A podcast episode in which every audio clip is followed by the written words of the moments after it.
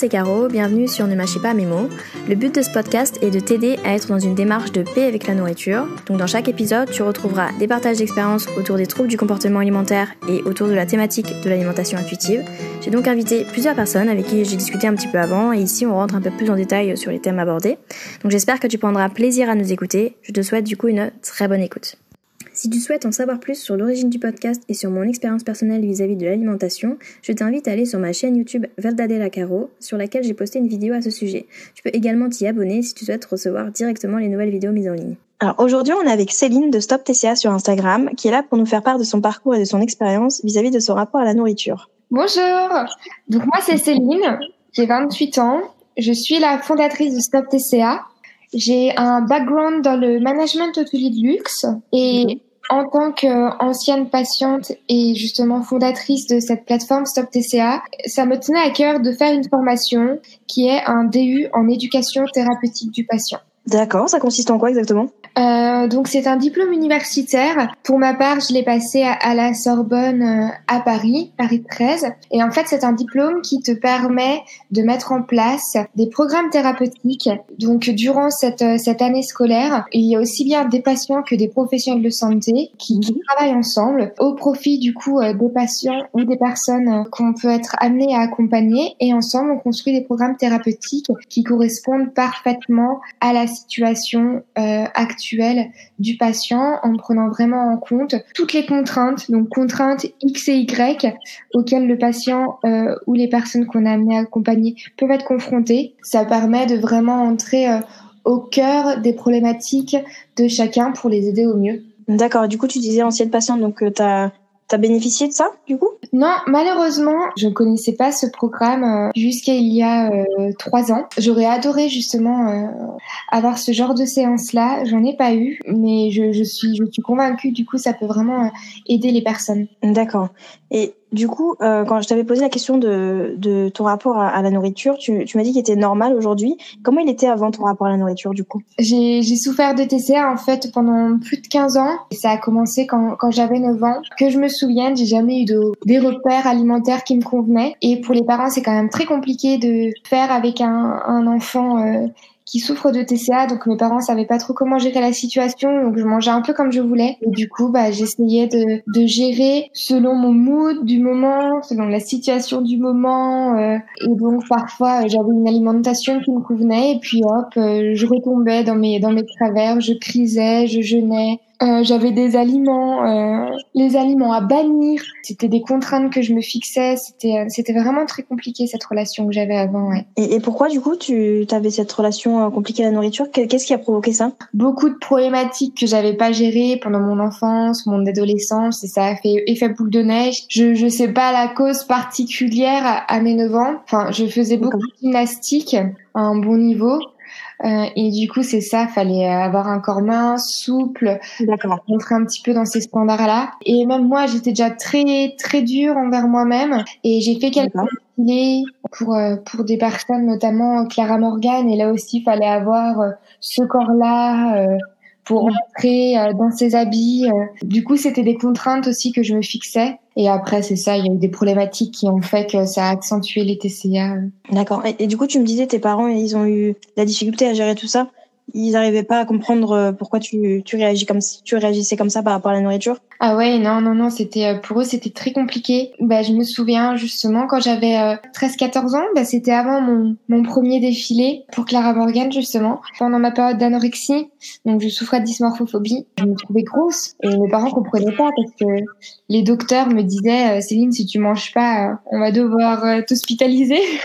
Donc les gens comprenaient pas pourquoi je réagissais comme ça et ils se disaient mais Céline, euh, c'est une crise passagère, ça va lui passer, c'est un caprice. Euh, enfin voilà, elle veut se marquer. Euh, et c'était vraiment une souffrance. Et donc j'avais décidé d'aller consulter. Bah, en fait, c'était pas une diététicienne, tu vois, c'était une nutritionniste. Et les nutritionnistes, il peut y en avoir des très bonnes. Et tu sais, comme c'est pas réglementé comme les diètes, tu sais, les diètes, il y a deux ans d'études, les nutritionnistes, non. Oui. Tu vois, et, donc, ça dépend. Tu peux tomber sur des très bonnes personnes, très compétentes, comme sur des personnes bah, un peu moins bien c'est pas que nutritionniste, c'est tous les professionnels. Oui, c'est ça. Mais euh, du coup, c'est cette nutritionniste qui t'a poussé à faire des, des régimes?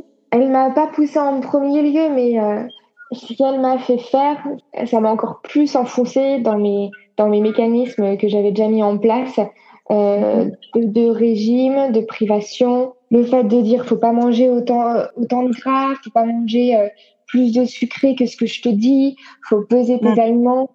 Euh, bah ça a quand même ça m'a ça m'a quand même bien enfoncé ouais. Et je me souviens euh, par exemple tu vois quand ma maman elle mettait du beurre euh, dans la poêle pour faire revenir les steaks je, je, je pleurais littéralement je pleurais toutes les larmes de mon corps je faisais je faisais une grosse crise de panique. Je disais non mais c'est impossible mais tu peux pas mettre autant de beurre mais on va grossir. Ça te rendait parano en fait. Ouais. ouais. Clairement. Mais alors du coup, tu, je reviens un peu sur euh, sur ça parce qu'on n'en a pas vraiment parlé en détail, mais tu me disais que tu as eu une phase d'anorexie et de dysmorphophobie. Enfin, comment ça se passait du coup l'anorexie pour toi Comment tu définis l'anorexie dans ton cas du coup? En fait, je mangeais jamais le soir. Euh, le soir, je faisais exprès de, de sortir euh, avec les copains euh, du village. Hein. C'était, euh, c'était tout mignon. On sortait, on papotait, on se faisait des blagues. C'était, c'était uh-huh. tout innocent de sortir. Euh, donc, ma maman m'a laissé sortir sur la place du village. Et justement, bah, en fait, c'était une petite, euh, une petite feinte pour, pour ne pas manger le repas du soir. Avant les TCA, le petit déjeuner, c'était une, c'était un repas plaisir. C'était un moment plaisir. J'adorais manger mes chocs à pic et tout ce qui s'ensuit. Et quand, uh-huh. quand j'ai commencé à tomber, à tomber là-dedans, c'était, c'était super anxiogène de manger euh, ces céréales que, que j'avais tant aimé auparavant euh, avec les tartines. Puis c'était euh, beaucoup, beaucoup, beaucoup de sport pour compenser aussi tout ce que j'avais mangé. petit déjeuner, déjeuner, parfois, et il m'arrivait de faire exprès de pas prendre le bus pour rentrer à la maison et de rentrer à pied. Donc je pouvais mettre une heure, deux heures, c'est pas grave. J'avais mal à mes pieds, mais c'est pas grave. Ça me rassurait de me dire, bah Céline, tu dépenses, j'avais chez malade pensée, je me disais, tu dépenses toutes les calories euh, consommées euh, et, ça me rassurait extrêmement. Et je faisais ça aussi au lycée euh, et c'était encore des distances plus conséquentes, mais, mais je marchais sous la pluie, qu'il fasse beau, qu'il fasse mauvais, je me souviens. Je me devais de le faire en fait, je me... c'était automatique. D'accord, donc c'était une, forme, oui, une forme de compensation quoi, par rapport à tes prises alimentaires. Ouais. Mais du coup, tu étais toujours dans l'anorexie à ce moment-là ou, ou, plutôt dans la boulimie? En fait, j'ai fait anorexie et ensuite je suis tombée dans, je suis passée euh, dans à l'hyperphagie. D'accord. Et là, j'étais à l'internat. L'hyperphagie, elle a duré euh, pendant de, de, de, nombreuses années. Et là, c'était encore euh, une autre paire de manches. Hein. Comment ça se passait pour toi les crises d'hyperphagie? Tous les dimanches, j'allais à l'internat et ensuite on avait le self pour manger mes repas à l'internat, je pouvais pas trop criser parce qu'on nous donne des, euh, des aliments sous certaines quantités. Et du coup, j'essayais plutôt de jeûner. Le matin, euh, je voulais pas manger, euh, je me forçais à pas manger pour compenser tes crises du week-end. Donc la semaine, j'essayais d'avoir une alimentation. Enfin, je mangeais comme je pouvais la semaine. Et en fait, le week-end, c'est là que c'était une catastrophe. Euh, tous les week-ends, bah, je voyais mes amis. Euh, du coup, euh, je me gavais, je me surgavais à gogo pendant les soirées. Et ensuite, euh, le dimanche, mon frère aussi faisait beaucoup de sport à haut niveau, judo. Et mes parents l'accompagnaient tout le temps en compétition. Et donc, je me trouvais euh, souvent euh, toute seule les dimanches après-midi à la maison. et donc, là, c'était la table de cuisine qui était littéralement couverte, puis de bonbons, de gâteaux, enfin, de tous les aliments, les aliments que j'avais mis dans la liste rouge. Et je me gavais, je me gavais, je me gavais, je me gavais. D'accord. Et du coup, dans ces moments, donc t'étais seule dans ces moments-là, donc ta, ta famille savait pas que tu faisais ça? Avait quand même eu une prise de poids du coup pendant mon hyperphagie. Quand je suis tombée dans l'hyperphagie, bah, j'ai commencé à angoisser euh, quand, quand j'ai vu que je prenais du poids, que je voyais que j'avais plus de contrôle. Non, je pensais avoir du contrôle pendant mon anorexie, mais j'en avais pas non plus. C'était ma tête qui me contrôlait, moi. Je, je contrôlais rien du tout, mais quand j'ai vu que la, la situation changeait, j'ai dit à maman, maman, il y a un problème. Euh, je sens qu'il y a quelque chose qui va pas. J'ai besoin de consulter un psychologue. Et ma maman, bah, ça lui avait fait peur quand j'ai quand j'ai posé le mot euh, psychologue. Mmh. Et donc, euh, j'étais tombée sur un thérapeute qu'on m'avait conseillé. D'accord. Mais au final, ça ça a pas fait, ça a pas marché. Plusieurs raisons. J'allais te poser la question de comment tu as vécu quand même cette prise de poids. Enfin, du coup, tu disais que tu t'es dit il y a un problème, faut que j'aille voir la psy. Euh, ta mère a dit non, du coup. Mais euh, comment tu l'as vécu euh, au niveau de, je sais pas, au niveau mental, au niveau, euh, tu t'es dit qu'il fallait que tu fasses quelque chose. J'étais malheureuse comme une pierre, c'est qu'à le dire. D'autant plus qu'à cet âge-là, et c'est vraiment le cas, les, les enfants, enfin, j'avais tellement plus confiance en moi estime, confiance. Je savais limite plus les plaies tellement c'était quelque chose de lointain pour moi. du coup, je me suis vite sentie différente. Je me suis vite renfermée sur moi. Et du coup, bah, je l'ai vraiment vécu très, très, très mal. Je me sentais dégoûtante. Euh, j'étais vraiment mal dans ma peau. J'étais très, très malheureuse. Je me souviens, la première année, tellement j'allais pas bien. Tous les midis, mmh je m'étais dans ma chambre à l'internat et j'appelais ma mère en pleurant. Cette transition anorexie-hyperphagie qui est venue en même temps que l'internat. Donc déjà, à, 14-15 ans, je quittais mon, mon, nid familial dans un lieu qui était totalement inconnu avec des jeunes. Voilà, je me sentais totalement différente. Euh, je me sentais trop je me sentais vraiment mal et du coup, euh, c'était très, très, très, très, très mal vécu. Et, et, du coup, donc, euh, quand tu appelais ta mère, elle, elle, arrivait à te, à te consoler, à te réconforter, ou elle comprenait pas pourquoi tu étais dans, ces états-là? C'était toujours les, les, mêmes discussions qu'on avait. Elle, elle était mmh. au travail, elle essayait de faire du mieux qu'elle pouvait. C'était pas une conversation de cinq minutes, ça prenait littéralement 45 minutes, une heure à chaque fois. Donc euh, la mmh. pauvre, elle savait plus quoi faire. À un moment, elle, allait, euh, elle voulait me retirer de l'internat parce que elle, elle savait plus comment gérer la situation je pense qu'elle elle pouvait pas, euh, elle pouvait pas comprendre la détresse dans laquelle j'étais, mais elle essayait de me rassurer comme les mamans rassurent leur euh, leur enfant. D'accord. Et euh, au niveau des, de, tes, de tes amis, est-ce que tu avais du soutien? Est-ce que tu avais des amis même? Parce que ça, on peut se poser la question aussi. Cette première année-là, j'étais devenue amie avec une personne qui était dans ma chambre parce qu'on partageait les chambres à deux, trois personnes. J'étais devenue euh, limite fusionnelle avec une copine de chambre. Et je me souviens, euh, au fur et à mesure de l'année, elle, elle, elle, est, elle est allée se rapprocher de d'autres personnes. Et moi, j'avais j'avais vécu ça comme un abandon, mais euh, au sens propre et littéral du, du mot. quoi. Je me sentais abandonnée. À ce moment-là, en fait, tu avais tellement besoin de d'être entourée euh, d'avoir un, un, socle, on va dire, qui ne bouge pas, donc ta mère, une ou deux amies et tout, que la moindre personne qui qui s'éloigne de ce socle, ça te ça te déstabilise et ça te ça te fait super, ça fait beaucoup de mal en fait. Ça me cassait de l'intérieur, même si j'avais mes amis euh, à côté de l'internat, mais je les voyais qu'une soirée par semaine. Après l'internat, c'était ma vie quoi. En fait, la maladie et les circonstances de la vie, malheureusement, elles m'ont rendu euh, beaucoup trop mature pour une fille de mon âge. À 14 ans, j'avais des amis euh, de 25. 7 ans, ah euh, j'avais des copains euh, de 28, 29 ans. Enfin, je me sentais en total décalage avec les, les jeunes de mon âge.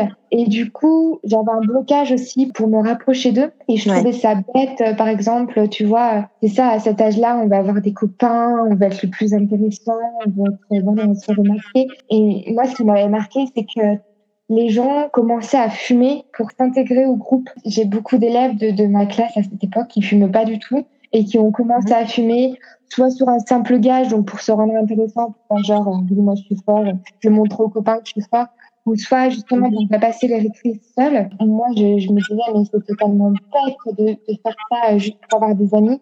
Et donc, je me souviens que je préférais passer mes récré toute seule que de vouloir créer quelqu'un que j'étais pas pour avoir des amis au final et que je trouve une amitié qui était pas stable à mon à mon goût. Oui, c'est assez fou ça parce que c'est vrai que quand tu es jeune comme ça, euh, tu peux être bah, déjà facilement influençable et euh, et avoir peur d'être seul justement et de te dire bon bah je vais me mettre avec eux, je vais fumer vite fait euh, pour ne pas être seul. Alors que non en fait t'avais entre guillemets l'intelligence d'esprit si on peut dire ça comme ça, bon de pas te dire bah je vais pas me niquer la santé juste pour avoir des amis des amis et surtout enfin si ça t'intéresse pas ça t'intéresse pas et puis et ça te dérangeait pas à ce moment ce qui, ce qui est assez euh, paradoxal je trouve parce que à la fois t'avais l'air d'être très fragile parce que bah, normal t'avais des des TCA et donc euh, peut-être un quand même un certain besoin de d'être aimé d'être d'avoir la reconnaissance parce qu'on est comme tu disais ton, estime de toi elle est, elle est, très très faible à ce moment-là mais en même temps t'avais quand même euh, la maturité pour te dire j'ai pas envie d'être quelqu'un que je suis pas pour plaire aux autres. Il y avait quand même ce côté un peu paradoxal, je sais pas ce que t'en penses. Ouais, ouais, carrément. je suis totalement d'accord avec toi. Et justement, je souffrais d'être à l'écart, mais en même temps, je me mettais moi-même à l'écart de manière consciente. Mm. Et ça, je l'ai payé, bah, je l'ai payé sur mes quatre ans d'internat, quoi, parce que j'arrivais pas. Euh, en même temps, je voulais être moi-même, mais j'étais tellement mal que je pouvais pas être pleinement moi-même, c'est-à-dire une fille euh, joviale qui fait tout le temps des blagues, qui rigole tout le temps. Euh, je veux pas être moi-même et en même temps, je me mettais à l'écart parce que je voulais être moi-même. Ouais, ouais, c'est assez, euh, assez ambivalent tout ça. Hein. Je comprends tout à fait, mais euh, mais du coup, alors comment ça a évolué à, à la fin de ton internat? Est-ce que tu étais toujours dans dans l'hyperphagie? Ouais, à la fin de ma période d'internat, après, j'ai fait mon bachelor à Paris. Euh, donc là, je m'éloignais encore plus de la famille. Il y avait encore tout à reconstruire, des nouveaux repères, le stress de la vie parisienne, trouver un logement. Euh. Et euh, la première année à Paris, bah, j'étais toujours dans l'hyperphagie. Et ensuite, j'ai commencé bah, à retourner dans la restriction. Je m'étais tout programmé. Euh, J'avais des rituels. Le matin, euh, par exemple, je buvais un litre, un litre et demi, littéralement, d'eau citronnée. Ensuite, mon petit déjeuner, c'était à chaque fois la même chose deux petites tranches de pain avec euh, deux, deux petites cuillères de confiture, pas plus. Le midi, euh, par exemple, parce que bah, j'avais super faim, on mangeait à 13h et pas à midi. Euh, comme cours s'arrêtaient à 13h et je me souviens pour pas sauter sur tout et n'importe quoi tous les matins je pelais une carotte et je mangeais ma carotte crue avant de manger mon demi sandwich d'ailleurs tout le monde me disait mais Céline t'es bizarre euh, qu'est-ce que tu fais avec ta carotte quoi? Mais, euh, mais tu fais pitié euh, limite c'était ça quoi les commentaires mais moi je m'en fichais j'assumais pleinement de manger ma carotte ma carotte crue comme ça comme à la pain et même quand j'avais trop trop faim en fait je savais déjà que le midi j'allais avoir faim donc, je prévoyais aussi beaucoup de fruits. Et donc, euh, après ma carotte, je mangeais des clémentines, limite une pomme, et après, je mangeais mon sandwich. Et puis après, je remangeais un yaourt et une pomme. Mais en fait, quand tu faisais ça, parce que je disais que c'est terrible en soi, tu peux faire ça, t'as le droit, mais tu prenais aucun plaisir à faire ça. Et c'était juste pour euh, ne pas culpabiliser de manger, euh, de manger après, enfin, pour couper la faim, en fait. C'était juste ça. Exact. Exactement, ouais. Ce qui est terrible, c'est l'intention qu'il y a derrière. Je mangeais pas une carotte parce que c'était un plaisir gustatif. Je mangeais ma carotte parce que je savais que c'était peu calorique et que ça, ça allait me couper la faim, quoi. Le soir, c'était euh, une tomate et demie avec euh, un, un, filet de vinaigrette et je mangeais les euh, galettes de riz et. J'achetais rien, pas d'aliments crise en fait. Et quand l'appel de la crise était trop fort, bah, je me souviens, à 11 heures, je mettais mon manteau, je me promenais, et j'achetais euh, des beignets, euh, des, des, fritures sucrées, enfin des trucs super gras. Et j'ai encore une vision et je pense qu'elle ne lâchera jamais. Un soir, il était super tard et je mangeais, je me gavais et je pleurais. Et je me suis endormie dans mon lit avec tous les aliments autour de moi en train de pleurer.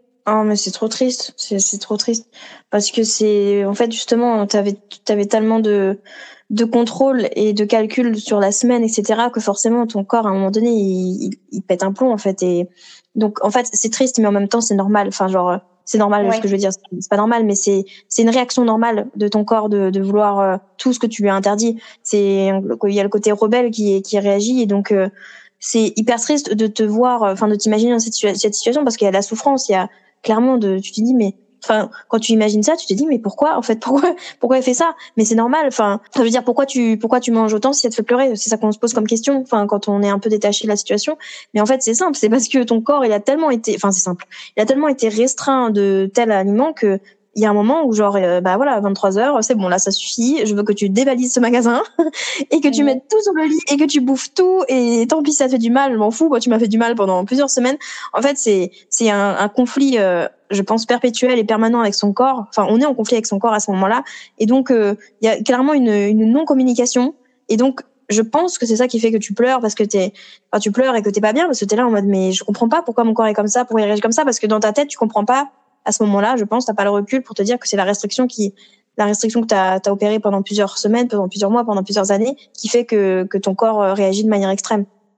Ouais, c'est ça. Et puis après, tu vois, il y avait tous ces sentiments. Bah, je me sentais faible. J'étais la Céline, t'es pas fort. Tu craques. je me lançais, quoi. Bah oui, tu culpabilisais, c'est ça. Parce que tu, justement en plus tu disais mais attends ça enfin j'imagine parce que tu que, que tu te disais euh, j'ai réussi à tenir euh, tant de jours tant de semaines et là je craque je je détruis enfin je comment dire je, je gâche tout euh, tout le travail que j'ai fait jusqu'à maintenant et je suis trop nulle etc enfin c'est comme quand on comme quand quelqu'un fait un régime ou un ou un rééquilibrage alimentaire. Quand la personne va faire un écart et ben va se sentir trop nulle elle va se dire c'est exactement le même processus sauf que là c'est constant continuel et et c'est une guerre permanente avec ton corps et avec ta tête en plus hein, j'imagine. Ouais, c'est ça c'est exactement ça. En plus de ça, aussi, euh, Ça, c'était la deuxième et la troisième année de mon bachelor. Tous les vendredis ou tous les samedis, j'allais au restaurant. Et en fait, bah, la semaine, comme je mangeais que mes tomates, mes vieilles tomates le soir, et ma carotte le midi, et, mon un litre et demi de jus de citron le matin, bah, quand j'allais au restaurant, je me faisais exploser le ventre. Je mangeais entrée, plat, dessert, sur dessert. Parfois, on allait même dans un autre restaurant pour manger le dessert.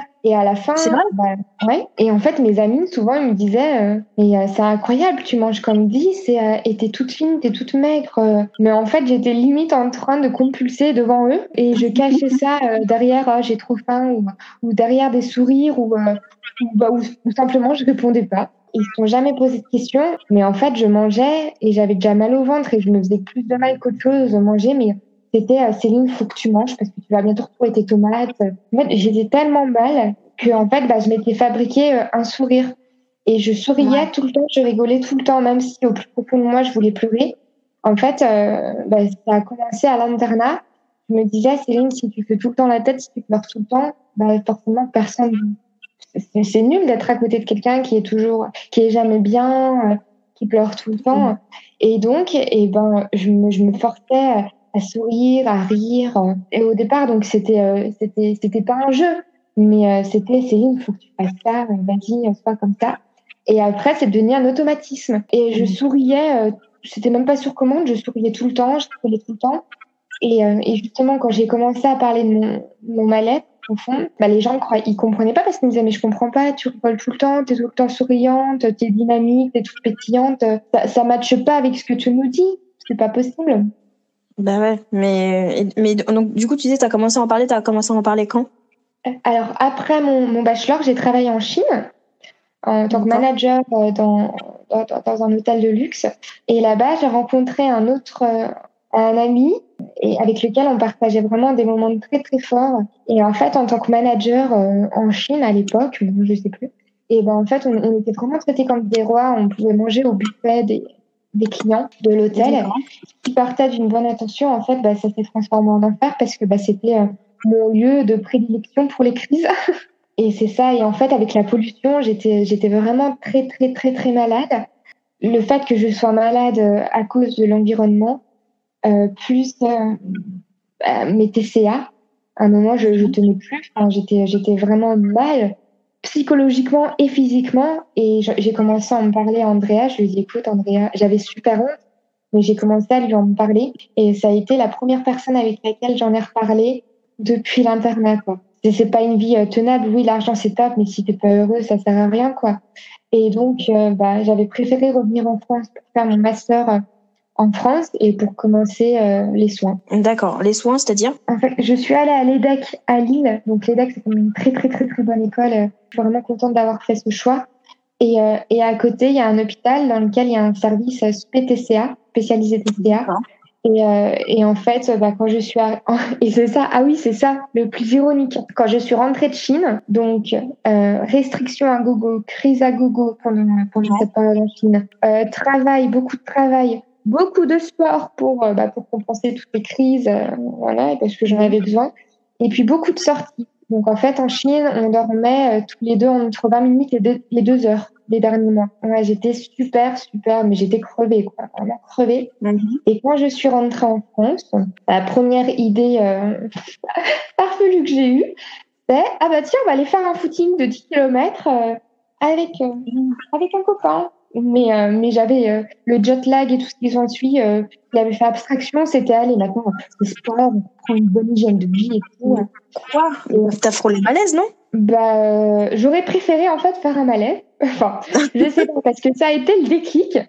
Mais en fait, on a commencé à courir et là, clic, j'ai senti un petit clic dans mon pied. Je, je, disais à mon ami, mais c'est bizarre, j'ai mal. euh, j'ai l'impression que ma cheville, elle s'est tordue, mon pied s'est tordu. Il était non, non, vas-y, Céline, euh, c'est peut-être que tu te.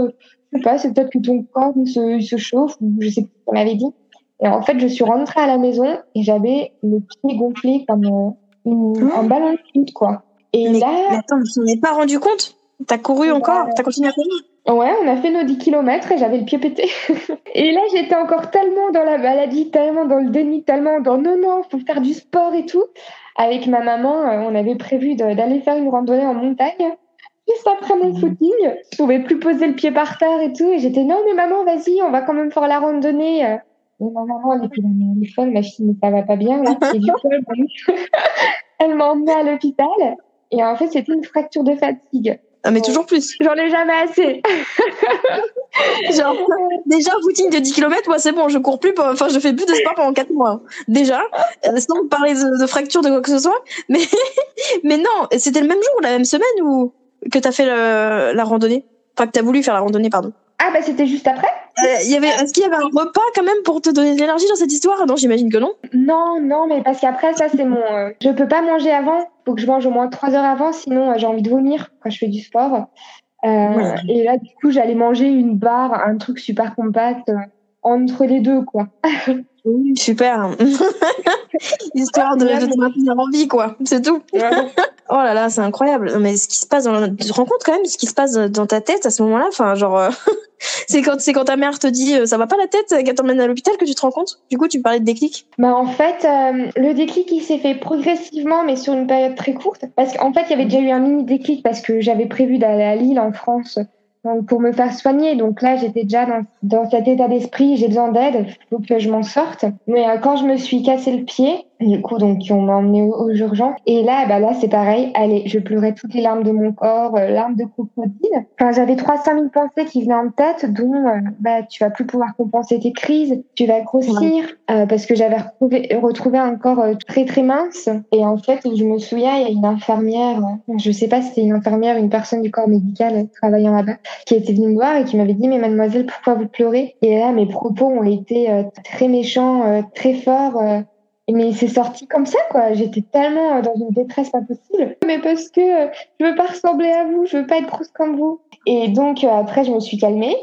Et après, quelques heures après, j'y ai pensé. Je me suis dit, waouh, Céline, tu vas loin, là. Donc, il s'en est suivi des semaines avec le pied dans le plâtre.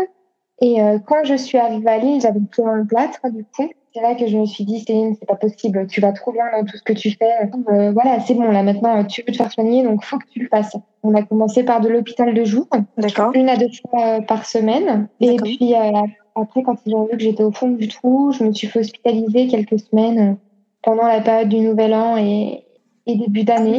Et du coup, ça s'est passé comment?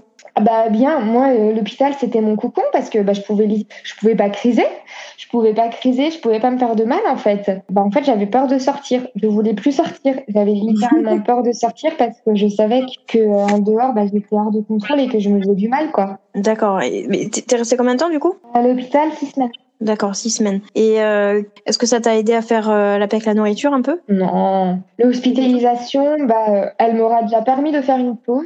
C'est là que j'ai mis le pied à l'étrier euh, dans le processus de guérison qui m'aura. Pour moi, c'est la, c'était la, la, première pierre à l'édifice, quoi. Même si j'avais eu des essais avant avec l'hypnothérapeute ou tout ce qui s'en suit, mais aucun effet bénéfique quant au TCA. Mais cette première hospitalisation qui m'a permis après de continuer pour m'en sortir. D'accord, mais justement, comment tu as réussi à avoir le rapport normal que tu as aujourd'hui? Pour se sortir de, de, ce, de, ce, cercle vicieux, euh, bah, ça a été euh, beaucoup d'abnégation. Quand je suis sortie de l'hôpital, euh, l'hospitalisation complète, j'ai continué à faire de l'hôpital de jour deux fois par semaine. Et en plus, une hypnothérapeute à côté. Enfin, j'avais pris d'autres professionnels en plus de l'hôpital de jour, en dehors de l'hôpital. Et ensuite, bah, ce qui m'a permis de, de m'en sortir, je savais qu'il fallait que je réintègre tous les aliments dont je m'étais privée pendant tant d'années, tous ces aliments qui me faisaient stresser, qui m'angoissaient.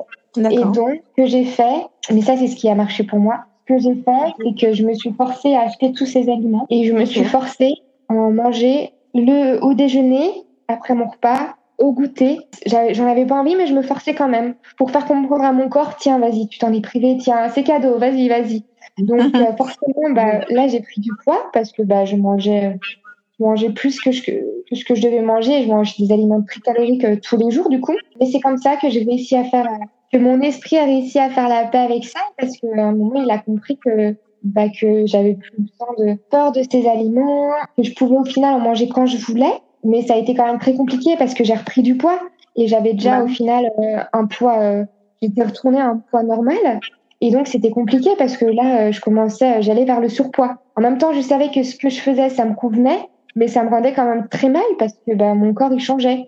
Et, euh, et c'est comme ça que j'ai tenu. Je me suis dit, Céline, faut que tu passes par ça. Ça va prendre X temps. C'est pas grave. Tu sais que c'est ça qui te convient, parce qu'à force, on finit par se connaître. Euh, Mhm. Quand on est dans le déni et qu'on cherche des solutions pour ça. Donc moi, je savais que c'était ça qui me convenait. Par rapport à, euh, au fait que, t'aies- que tu aies pris du poids et que tu avais quand même un peu peur euh, du surpoids, que- comment il a évolué ton, ton rapport au corps du coup? Ton rapport au corps euh, à ce moment-là, euh, comment il était? Pas bon du tout. Je m'aimais pas. Je m'aimais pas du tout. J'avais pas confiance en moi. Je me comparais tout le temps. Euh, J'habitais en colocation et j'étais tout le temps en train de demander à ma colocataire euh, ah, qu'est-ce que t'en penses? Est-ce que tu me trouves grosse? Euh, enfin, J'étais dans le doute euh, permanent. Je m'aimais pas du tout. Je me comparais, je me rabaissais. Et après, bah, c'est quand j'ai continué dans les thérapies que j'ai vraiment fait la paix avec moi-même que je me suis détachée de ce corps, de l'apparence et du poids, que j'ai réussi à prendre du recul et que j'ai pu travailler bah, justement euh, euh, sur d'autres choses que l'apparence qu'au final tu peux pas tellement contrôler. Euh, Bah donc oui. euh, bah, j'ai travaillé sur euh, sur mon apaisement, sur mes anxiétés. Pendant cette période, j'ai travaillé sur d'autres problématiques bah, qui étaient liées au TCA, mais qui étaient pas propres au corps et à l'apparence. D'accord. Que- Quel est ton rapport au corps aujourd'hui? J'estime que j'ai un corps normal. Alors, qu'est-ce que c'est la normalité? Là, c'est tout et rien. Et justement, quand on souffre de TCA, on dit, enfin, moi, je disais tout le temps, je veux avoir une relation normale, je veux avoir un corps normal. Mais au final, la normalité, qu'est-ce que c'est? Allez, sujet philosophique. Mais euh, aujourd'hui, bah, je, ouais, je- j'aime bien mon corps, euh, j'aime bien ma tête, je m'aime. bon, il y a des jours, en fait, ça dépend. Quand je suis très fatiguée, euh, je m'aime Enfin, j'ai les, les sauts d'humeur d'une femme euh, de Oui. mon âge, euh, dans notre société actuelle. Il y a des jours où je m'aime bien, il y a des jours où je m'aime un peu moins, mais je me donne une note euh, très positive. Quand j'étais, euh, quand j'allais mieux, j'ai repris le sport, mais plaisir, un sport vraiment plaisir. Et là, avec le confinement, du coup, euh, je peux plus faire les sports que j'aime. En fait, j'ai pris du recul, c'est ça, sur la situation. Je suis plus tout le temps en train de, de me maîtriser constamment, de maîtriser tous les, d'essayer de maîtriser tous les dérapages qui s'ensuit. Aujourd'hui, euh, je m'aime, j'ai un poids. ouais, en fait, c'est ça quand on apprend à se faire confiance, quand on s'écoute, le, le poids il suit. Sauf si- on a des problèmes de santé à côté qui dérèglent le poids euh, et tout ce qui s'ensuit. Mais euh, moi, j'avais pas de problème. Euh, je pense par exemple à la thyroïde ou quoi que ce soit, j'ai pas de problème à côté.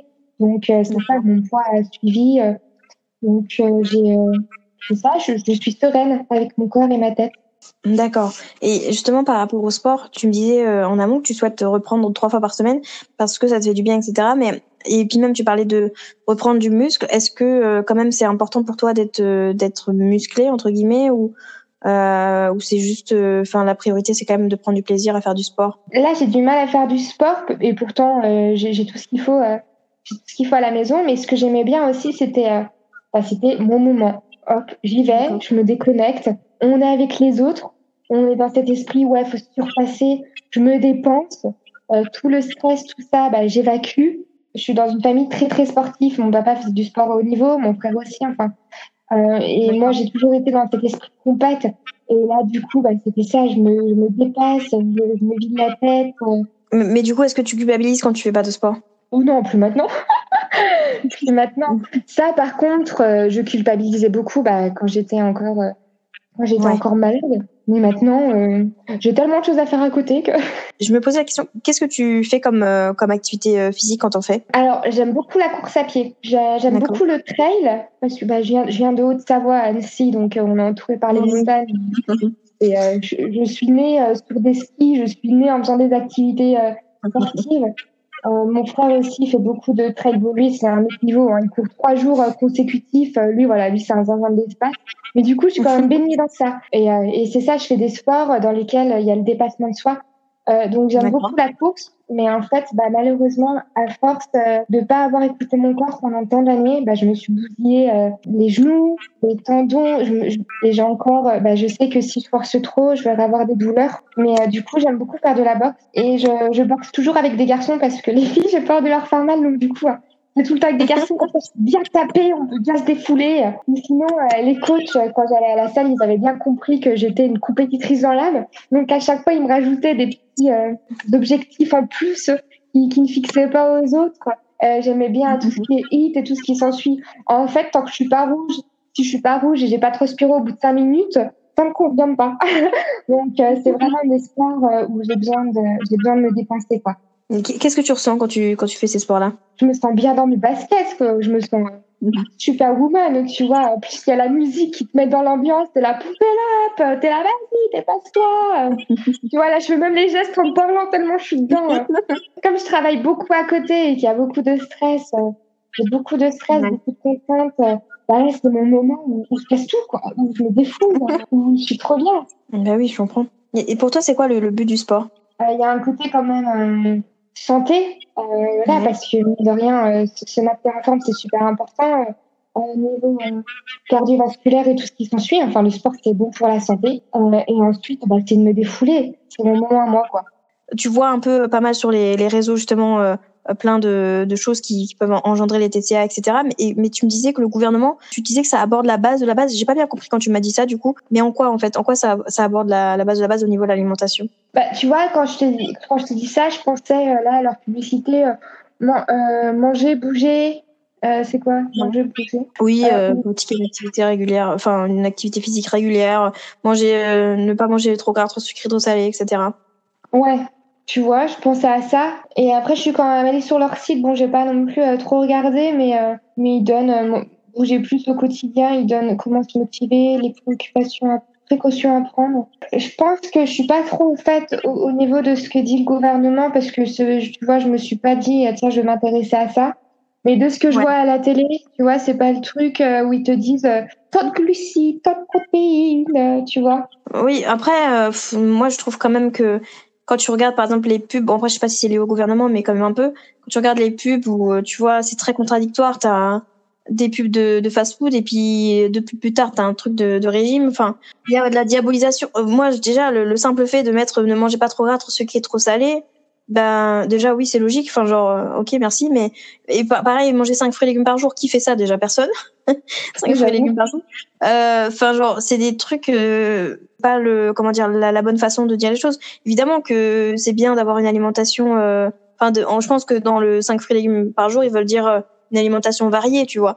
Mais non, ils disent pas ça. Ils disent pas manger 5 euh, fruits et légumes par jour et si vous voulez une, une part de chocolat, et eh ben, enfin, je veux dire une un gâteau au chocolat, vous pouvez aussi en fait. C'est genre juste l'essentiel d'une alimentation euh, court. Enfin, c'est d'avoir des, des aliments variés et, et évidemment que tout dans l'excès c'est pas bon, mais en fait, il n'y a pas d'aliments qui font grossir. C'est ça d'ailleurs que j'ai un peu appris dans ces derniers mois. C'est si tu manges des haricots verts, beaucoup trop de haricots verts tous les jours, tu vas grossir en fait. Euh, si tu manges, je sais pas, 1500, 2500 calories par jour et que c'est que des légumes, des fruits et légumes, je, tu vas grossir en fait.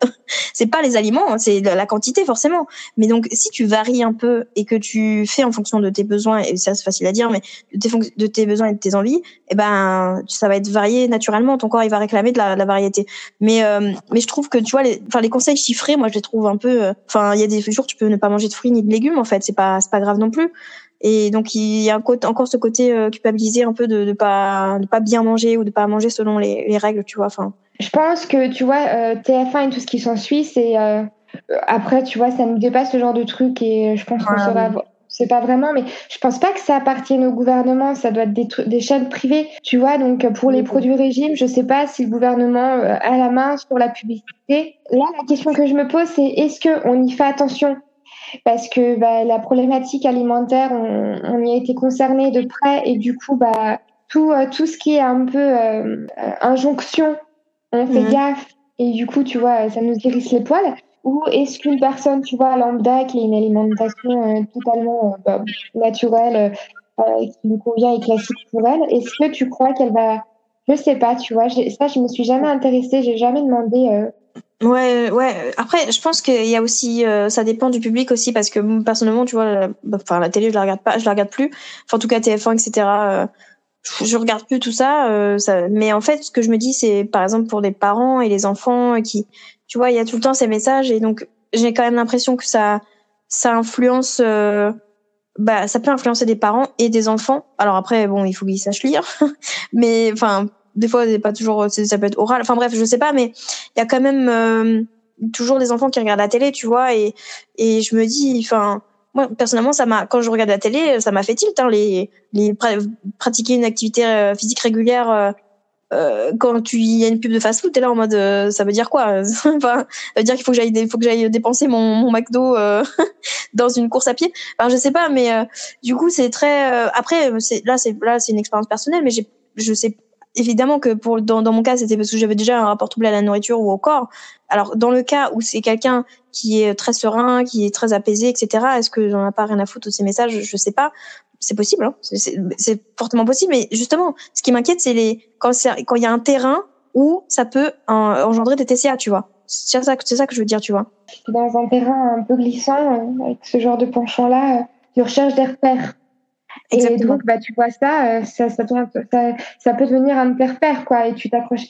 Mais c'est vrai, en fait, les, mais c'est vrai, tu vois, euh, quand je fais de TCA, je me forçais à manger 5 fruits et légumes par jour. Je, je reviens un peu sur une question qu'on a un peu abordée, la, la, la, notion de plaisir dans ton alimentation. Tu me disais qu'elle est, bah, elle est quotidienne, cette notion de, de, plaisir, que tu manges plaisir au maximum. Ça, ça a toujours, enfin, ça n'a pas toujours été le cas du coup.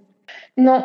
Et justement, tu vois, là, il y a, y a, plusieurs axes sur lesquels euh, j'aimerais rebondir dans ta question. Après, tu vois, en tant que professionnel de santé, tu as ta formation et après, tu as ta vision et tu as mhm. l'accompagnement que tu mets en place. Il peut être différent bah, selon le professionnel que tu es et selon la personne que tu accompagnes. Et mhm. justement, quand tu es dans ces schémas de pensée, nourriture, plaisir, pas plaisir, c'est quand même important aussi de reprendre le champ lexical du patient au début pour justement pousser les murs et pour qu'après, bah, l'alimentation plaisir, ça ne soit plus que euh, ça soit plus ça, tu vois, que manger euh, tel aliment à tel moment, mais pour que l'alimentation plaisir, bah, ça soit ton alimentation, quoi tu vois. C'est ça. Et je trouve, pour moi, tu vois, je trouve ça important, bah, au départ, d'utiliser le champ lexical du patient. Au fur et à mesure de l'accompagnement, pas de lui dire c'est pas bien, il n'y a pas d'aliment plaisir, il n'y a pas d'aliment euh, bien, pas bien. Tu vois, ça c'est trop frontal. Et le patient, il est pas bête. on, sait quand même, tu vois, ce qui est bien, ce qui est pas bien. Quand on est malade, on a besoin de nous rassurer euh, avec tout ça. L'alimentation plaisir, bah, ça devrait être ton alimentation tous les jours. Je mange du coup ce que je veux, ce qui me plaît, plein mes papilles. Et par contre, tu vois, bah, parfois quand je suis dans le rush, euh, que euh, que j'ai un quart d'heure pour manger et que c'est mon seul moment où je sais que je vais pouvoir avoir ma pause déjeuner, bah, c'est sûr que bah, ça va pas être aussi bon que ce que j'aurais voulu. Mais oui, bah, c'est pas grave, tu vois. Et, et ça, avant, bah, quand je souffrais de TCA, bah, déjà, je, je, me souviens, je me mettais dans tous mes états. Quand euh, je mangeais quelque chose que, que j'aimais pas du tout, qui me plaisait pas, parce que je me disais, ah, t'as gâché un repas tu vois, j'avais schéma de pensée euh, et du coup, je me mettais à pleurer, je m'énervais. Limite, parfois, je préférais pas manger que de manger quelque chose qui me plaisait pas trop. Oui, et puis en plus, ouais, t'as la notion un peu de flexibilité. Ça me fait penser un peu à, à un sujet dont on n'a pas trop parlé. Qu'est-ce que tu penses de l'alimentation intuitive, toi? Bah, écoute, euh, l'alimentation intuitive, c'est pas quelque chose que je me suis appliqué consciemment quand j'étais malade. Je me suis pas dit, je vais appliquer ça, ça, ça, ça, ça. J'ai fait en fonction de ce qui me convenait même, tu vois, quand les professionnels m'ont accompagné, ils n'ont jamais mis de mots sur l'alimentation intuitive. Mais j'ai quand même l'impression que c'est ce que tu faisais, hein. Parce que là, tu parles de plaisir euh, dans tous les aliments, dans toutes les prises alimentaires. Tu parles de flexibilité. Tu parles de de manger ce que qui te fait envie, ce dont tu besoin. Enfin, pour moi, ça fait partie. Alors après, je ne sais pas quelle est toi ta définition d'alimentation intuitive, mais en fait, je pense que tu la pratiques sans mettre de mots dessus, sans mettre de nom, euh, sans mettre d'étiquette dessus, en fait, finalement. Bah, en fait, c'est une alimentation, euh, c'est la base, quoi. On est né comme ça, sauf que bah on a on a on a détruit ce cette intuition en fait avec euh, toutes ces injonctions etc tout, toutes ces bon bref tous ces événements et les, notamment les TCA ça a détruit tous ces tous ces signaux hein, instinctifs intuitifs si, si je puis dire donc mais ce que ce que je voulais dire c'est que tu as réappris en fait à à écouter tes signaux et donc maintenant à avoir une alimentation intuitive. Enfin, enfin pour moi c'est ce que tu as là en tout cas parce que tu réponds à tes besoins, tu te prends pas trop la tête ou du moins tu culpabilises plus du tout vis-à-vis de la nourriture. Ça c'est l'alimentation qui me convient. Mm. enfin, tu vois, pour moi, c'est devenu naturel. Il y a rien de, de, de, de farfelu là-dedans. Oui, oui. Euh, mais pour, pour en arriver là, tu vois, c'est quand même aussi compliqué parce que bah, faut accepter de te faire confiance et c'est un saut dans le vide, quoi faut que tu apprennes à te faire confiance, que tu t'écoutes, que tu écoutes tes signaux. Donc ça, c'est un apprentissage qui prend du temps et qui fait surtout très peur.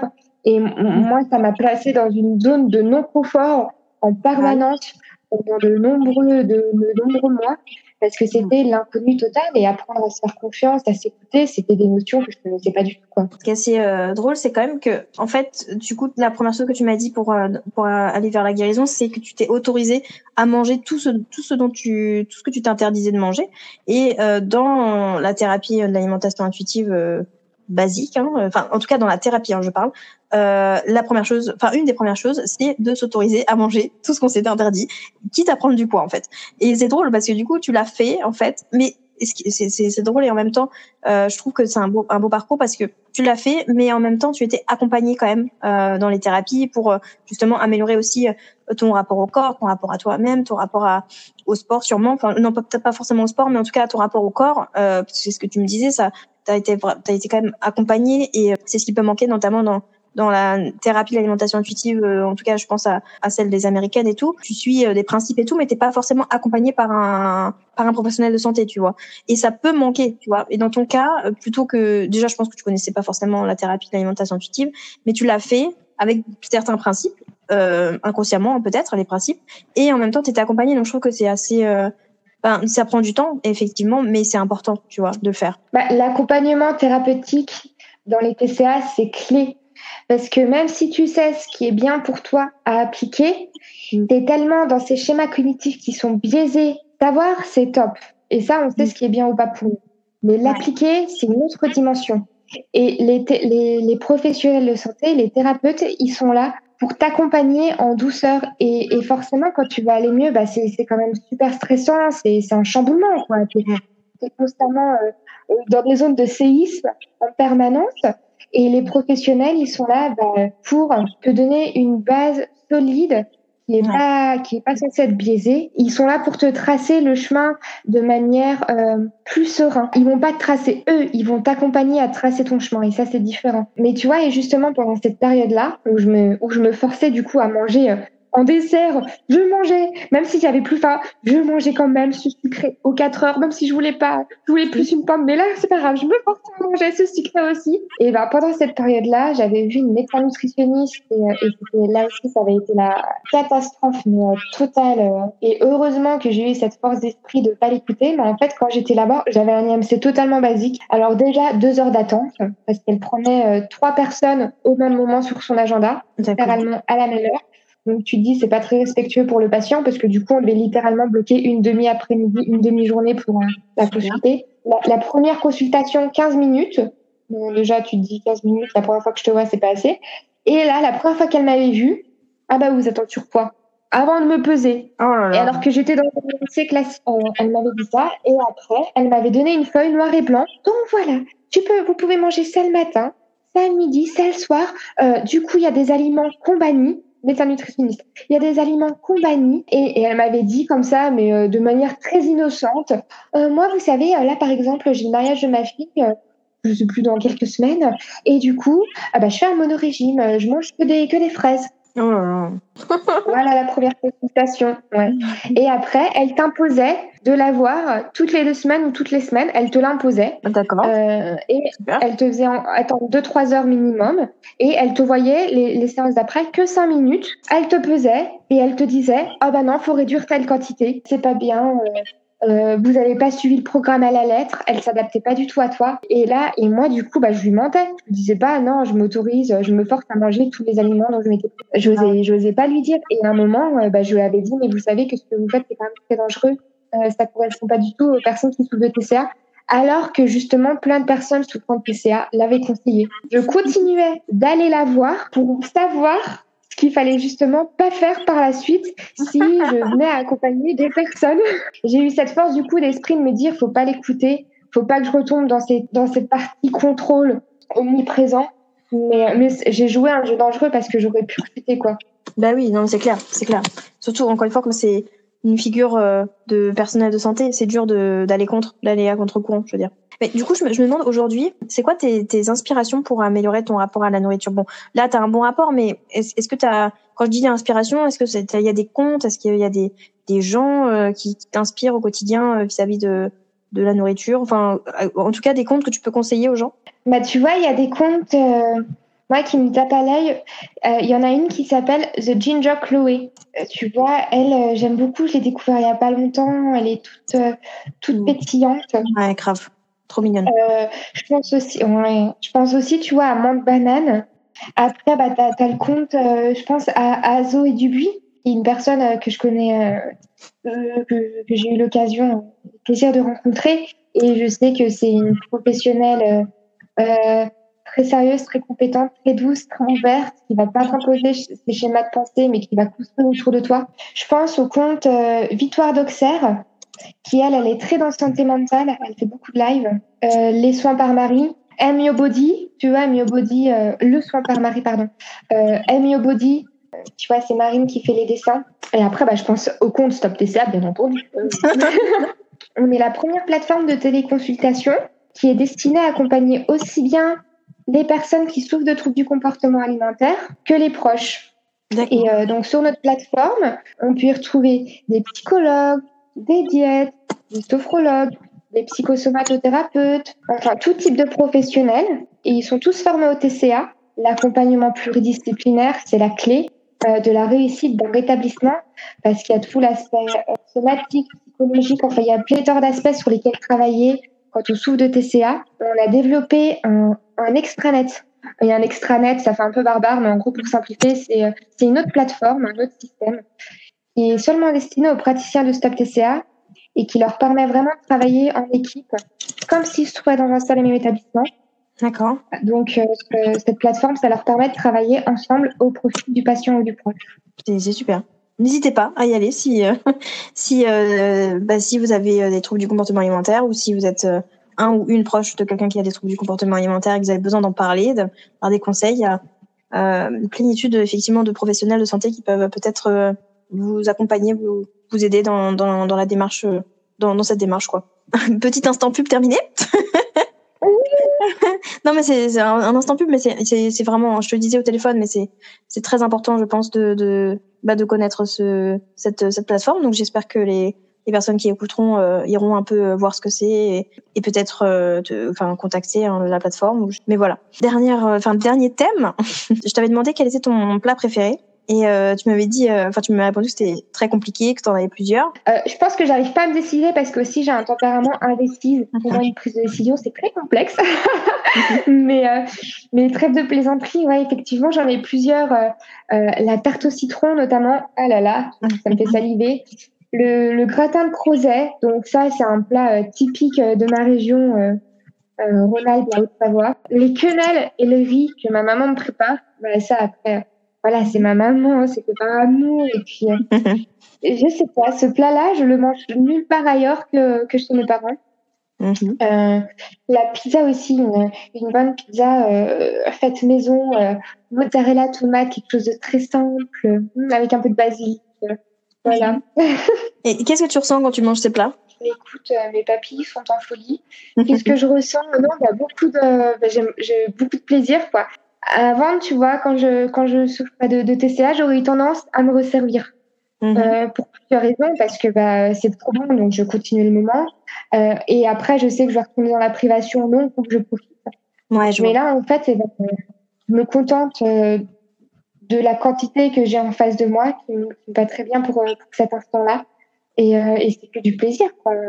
D'accord. Et de manière générale, qu'est-ce que la nourriture t'apporte?